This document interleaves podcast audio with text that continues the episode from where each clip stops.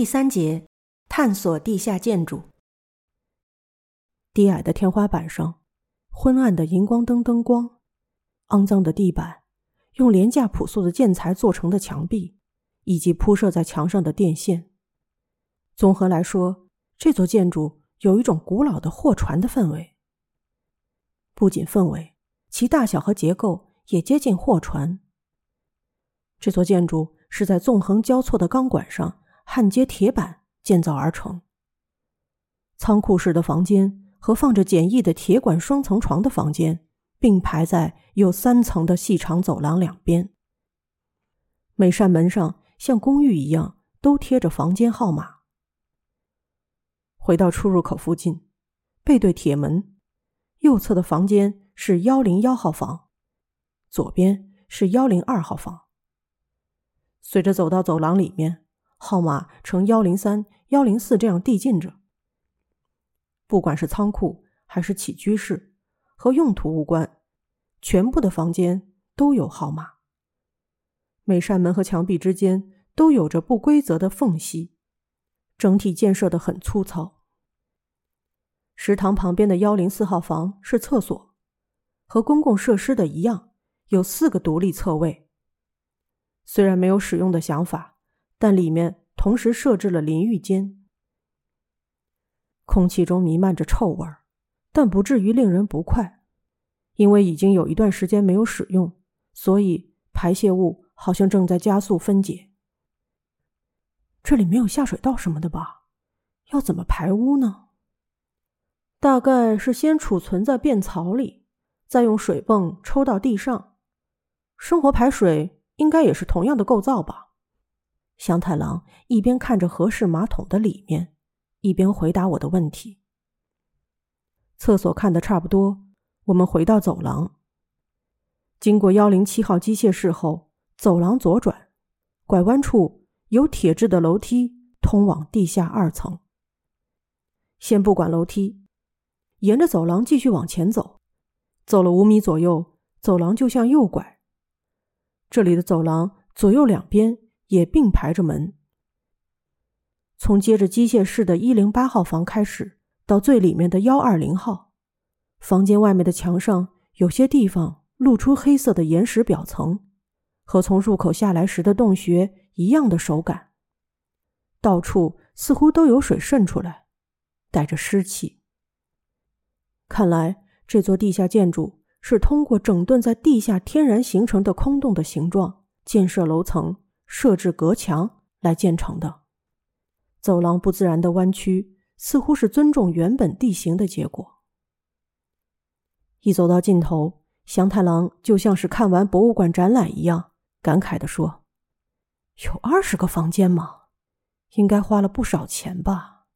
建的不错嘛。虽然说到底是违法建筑。不止这样呢，还有地下二层。”玉哉走在前面。回到走廊的楼梯附近，地下二层的结构和上一层差不多。闪电形楼层的走廊左右两边排列着一道道门。这里没有像食堂那样的大房间，但是地下一层的厕所下面是便槽，占用了一个房间。从二零一号到二二零号，一样有二十个房间。地下二层的走廊也亮着荧光灯。但是走下楼梯的左边，房间号码小的那一侧变暗了。灯具是有安装的，但哪里的电线是不是断了？因为最里面的灯光亮着，那里的布线系统可能不一样。一走下楼梯，在开始探索房间之前，祥太郎就问道：“玉哉君，你是怎么找到这个地方的？”啊，呃。是大概半年前偶然发现的。我当时想去一个人露营，想着去一个绝对没人会来的地方，才来到深山里，然后就发现了那个盖板。再之后进去以后，发现，哎呦，不得了！在走廊的中央，玉哉张开双臂。这里究竟是什么地方？是谁为了什么建造的呢？说实话。感觉上明显被用来做什么危险的事情吧？祥太郎想了一下，回答说：“这里大概是五十年前激进派的据点吧？”“真的吗？激进派吗？七十年代的事？”乍看之下，大概是那个年代建成的。到那个入口途中有一块很大的岩石吧，缠着铁链的家伙。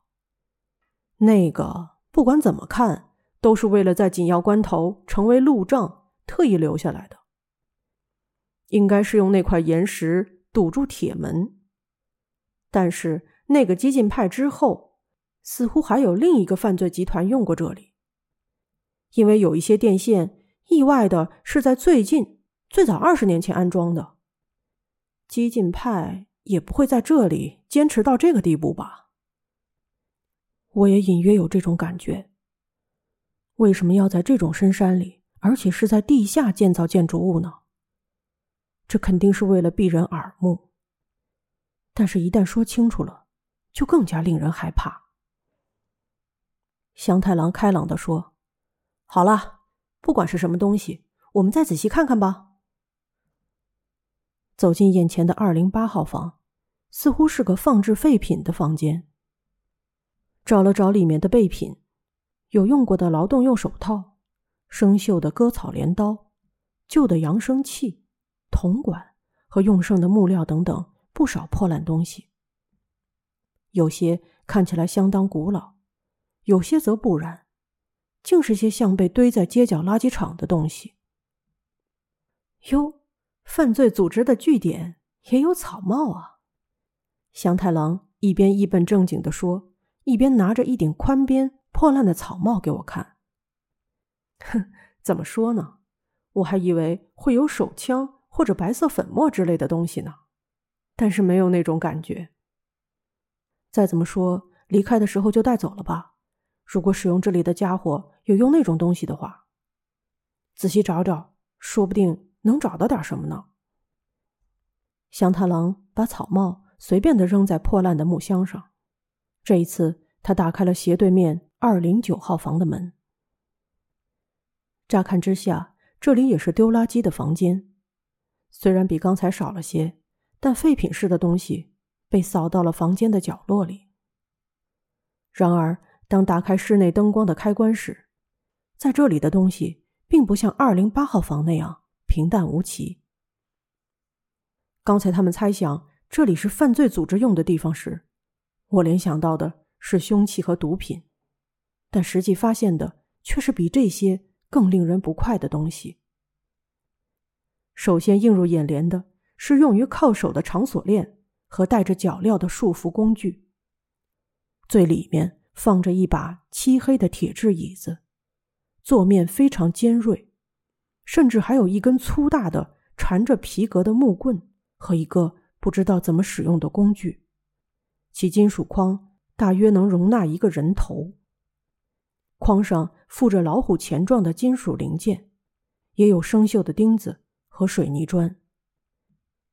我、玉哉和祥太郎尴尬的互相看着，就好像偷窥了别人的秘密。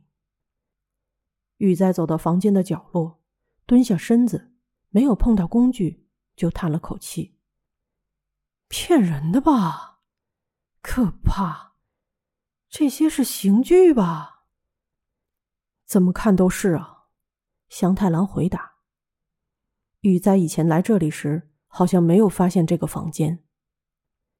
我说这些东西真的用过吗？虽然不清楚，但很像用过吧。我只在博物馆见过这种东西，感觉是不是真的存在这种东西？只见刑具又旧又生锈，虽然不可能留下任何血迹。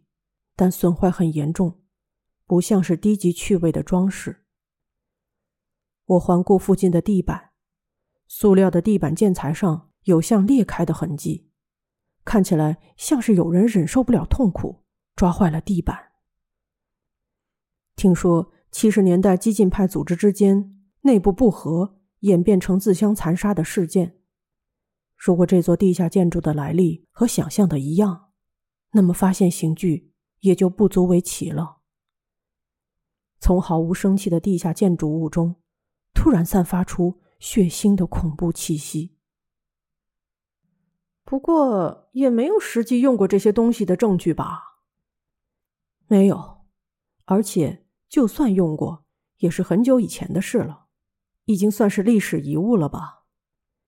听祥太郎这么一说，玉哉似乎有点放心。我也想以他的话为依据，不去太在意过去这里发生过什么。虽说是理所当然，但至今我的人生和刑具毫无关系。不管今后形势如何发展，也绝对不会扯上关系。然后我们又看了看附近的几个房间，没有发现比刑具更危险的东西。对了，玉哉。你不是说这里一直到地下三层吗？地下三层从哪里下去？祥太郎问道。走廊里没有找到通往地下三层的楼梯。啊，呃，下去的地方在最边上，但是有各种原因没法下去。我们走近看看吧，看了就能明白。玉哉在前面带路。